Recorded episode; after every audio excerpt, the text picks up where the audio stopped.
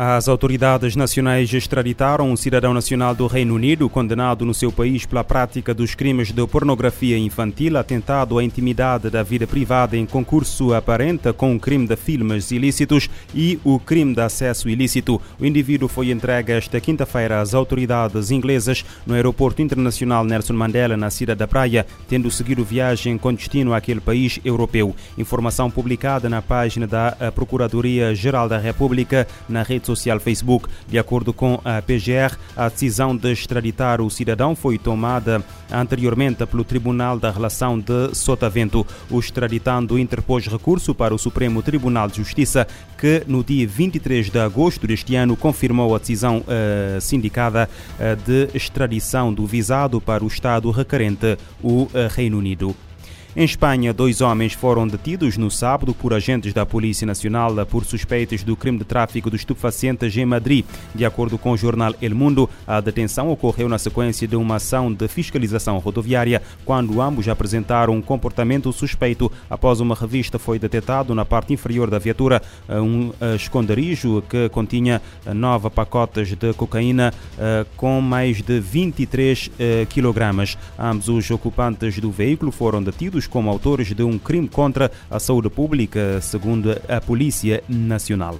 A administração nova-iorquina realiza na próxima semana uma cimeira para procurar soluções para a crise do fentanil nos Estados Unidos. O poderoso opioide está a provocar um aumento considerável de mortes por overdose naquele país. Segundo um comunicado, o fórum está, terá duração de dois dias em data não especificada incluirá funcionários eleitos, responsáveis de saúde pública e profissionais das forças de ordem de todo o país para discutir uma estratégia nacional para combater o flagelo do fentanil. As autoridades de Nova York informaram esta semana que mais de 3 mil pessoas morreram de overdose na cidade em 2022, um recorde desde que os dados começaram a ser recolhidos e um aumento de 12% em relação ao ano anterior. O fentanil estava presente em 81% dessas mortes.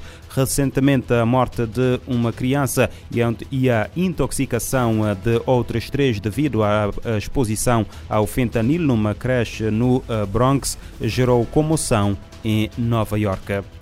A ONU reforça o apelo internacional para combater a violência no Haiti. O chefe de direitos humanos diz que é preciso combater o ciclo da violência que atingiu todos os níveis da sociedade. Entre 1 de janeiro e 15 de agosto deste ano, mais de 2.400 pessoas foram mortas, mais de 900 ficaram feridas e 950 raptadas.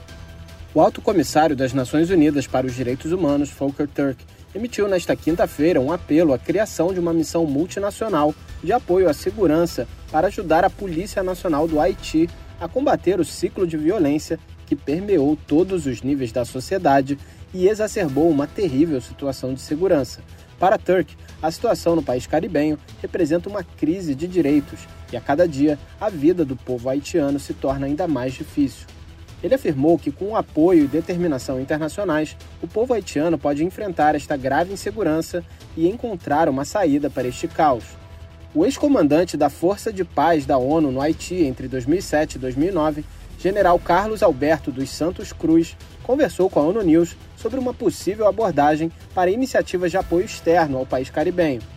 A ajuda internacional, executada por qualquer organização, deve ter objetivos e orçamento, orçamentos perfeitamente definidos, com ampla publicidade, nível exemplar de responsabilização e coordenação pelo governo.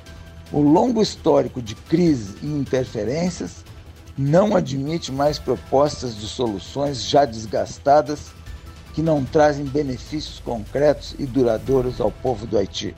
O último relatório do Alto Comissariado sobre a situação dos direitos humanos no Haiti sublinha que o envio de uma missão multinacional de apoio à segurança é essencial para ajudar a Polícia Nacional a combater o crime organizado, os bandos armados e o tráfico internacional de armas, drogas e pessoas.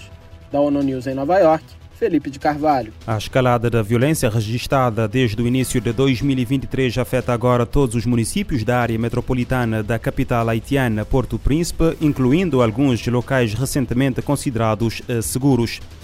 A quantidade de alimentos descartados em todo o mundo poderia alimentar mil milhões de pessoas, dados divulgados pelo Programa das Nações Unidas para o Meio Ambiente, que marca hoje o Dia Internacional de Consciencialização sobre a perda de e desperdício de alimentos. A FAO pede a transformação dos sistemas agroalimentares para evitar o descarte.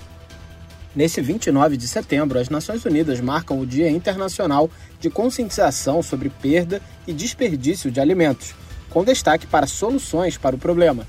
Estima-se que do total de alimentos produzidos para consumo humano, cerca de 14% são perdidos e 17% desperdiçados.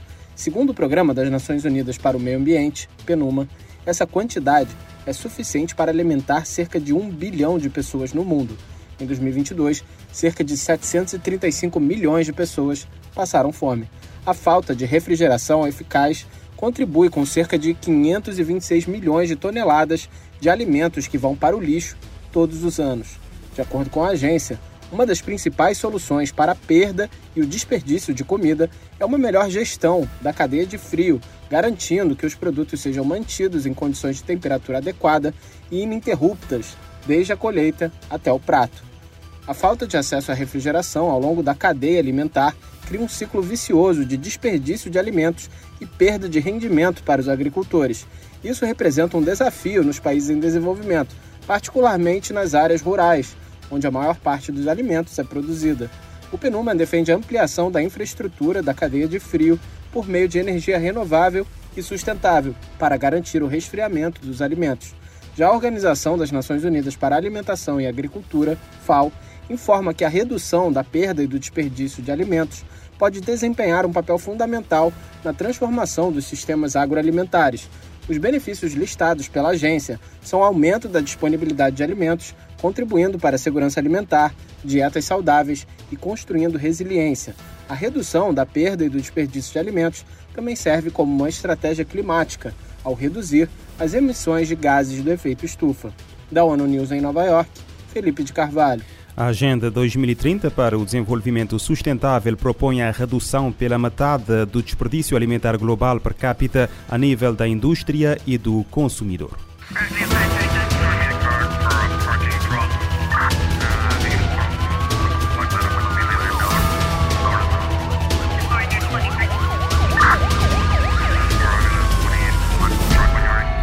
Este programa está disponível em formato podcast no Spotify e em radiomorabeza.cv.